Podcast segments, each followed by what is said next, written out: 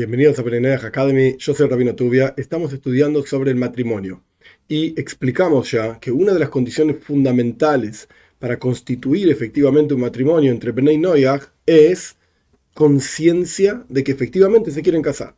No alcanza simplemente con una intimidad y qué sé yo, no, sino que tiene que ambos, de ambas partes, ser conscientes que esta intimidad que están teniendo, esta razón por la cual están conviviendo en una casa, es efectivamente para hacer una familia, para constituir una familia.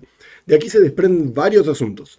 Asunto número uno, un niño, una niña, no se pueden casar porque se considera, por lo menos legalmente, desde la perspectiva de la Torá, se dice en hebreo alágicamente, que los niños no tienen conciencia para tomar decisiones serias. Por eso, y esto ya lo explicamos anteriormente, hace bastante, en estas mismas clases, que existe una discusión entre nuestros sabios sobre cuándo Bnei Noyah efectivamente se transforman en adultos.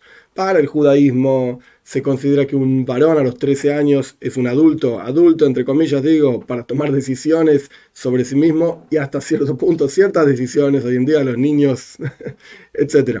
Para las niñas 12 años, las niñas maduran antes que los niños, pero para Bnei Noyah hay otra opinión que dice que no depende de la edad, porque esas, medidas dependen de una cuestión específica que Dios dio en el monte Sinai para el pueblo de Israel. Pero bueno, esto ya lo expliqué, ¿eh? sino que al, respecto de Benenayah depende de cuándo efectivamente tienen suficiente conciencia para considerarse adultos. En la sociedad moderna que vivimos, por lo menos desde el lado del mundo occidental, en general son 18 años. Pero bueno, esto es al respecto de un niño y una niña, llamémoslo bien pequeños, 2, 3, 4, 5 años. No existe casarse con ellos, ni de parte de varón a mujer, ni mujer, ni mujer a varón, a pesar de que uno de las dos partes sea adulto. Por ejemplo, una mujer adulta con un niño, o un hombre adulto con una niña. No existe casamiento para Beninoyah en este sentido. ¿Por qué?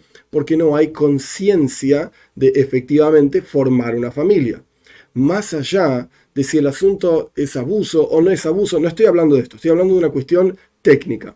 ¿Qué quiere decir una cuestión técnica? Si vamos a decir que efectivamente existe un casamiento, a pesar de que no debería hacerse, porque es una locura, pero ah, supongamos que existe un casamiento, pues ojo, porque si otro hombre está con esa mujer, por ejemplo, que es una niña, o incluso si la mujer es adulta y se casó con un niño, si otro hombre está con esta mujer, pues entonces tienen pena de muerte según las leyes de que no se aplica, etcétera, como ya expliqué. Pero, vamos para atrás, no existe el casamiento entre un niño y un adulto o entre niños. Para el caso es exactamente lo mismo en las leyes de Benay hasta que tengan conciencia de efectivamente querer formar una familia. Otro asunto que se desprende de este asunto de la conciencia es concubinato. ¿Qué significa concubinato? Significa que, mira, yo voy a ser fiel a vos, vos sos fiel a mí, incluso vivimos en la misma casa, pero no somos una familia. No nos casamos. Y acá no estoy hablando de un casamiento, por ejemplo, civil. En las leyes de cada país existen formularios que uno llena y uno se casa, etc. Eso es efectivamente un casamiento. Porque están ambos mostrando que quieren demostrar a la sociedad, de acuerdo a las leyes de la sociedad, y como ya expliqué, la ley del país es ley, que efectivamente quieren estar juntos, quieren vivir juntos, quieren formar una familia. Entonces, eso ya se considera suficiente muestra de conciencia para constituir una familia. Luego, cuando efectivamente tienen intimidad, esa intimidad va de acuerdo a esa conciencia que ya mostraron. Ahora bien, volvamos para atrás. Incluso si los niños firman el formulario, dicen, eh, yo me casé de civil, te regalo un chupetín, un caramelo. Firma acá. Ay, sí, es un garabato el nene. Mirá, se casó, se casó. Esto no tiene ningún sentido por lo menos según las leyes de Neinoyah, no soy abogado para saber las leyes de los países, pero no tiene ningún sentido, no se considera un casamiento porque el niño de vuelta, la niña, lo mismo, esencialmente no tienen conciencia para constituir un matrimonio, incluso si hubo intimidad, cosa que no debería existir. De hecho, hasta donde entiendo, las leyes de los países prohíben ciertas edades para constituir matrimonios, porque se considera que es, efectivamente, socialmente hablando, el niño, la niña no entienden de qué se trata. Le das un caramelo y dice, bueno, está bien, ¿qué hay que hacer ahora? Ok, creo que el asunto queda entendido. Volvamos al concubinato. Por cuanto, incluso si hubo intimidad, incluso si viven bajo el mismo techo, pero en ningún momento hubo una intención de efectivamente formar una familia, porque sabes qué, no sé, mira, de última yo me voy para acá, vos vas para allá, somos, no, no es, esto no es una familia.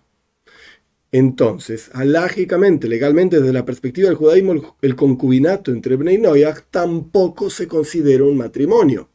¿Y qué implicancias tiene esto? Supongamos que ella se quiere ir con otro tipo. ¡Eh, pero pará!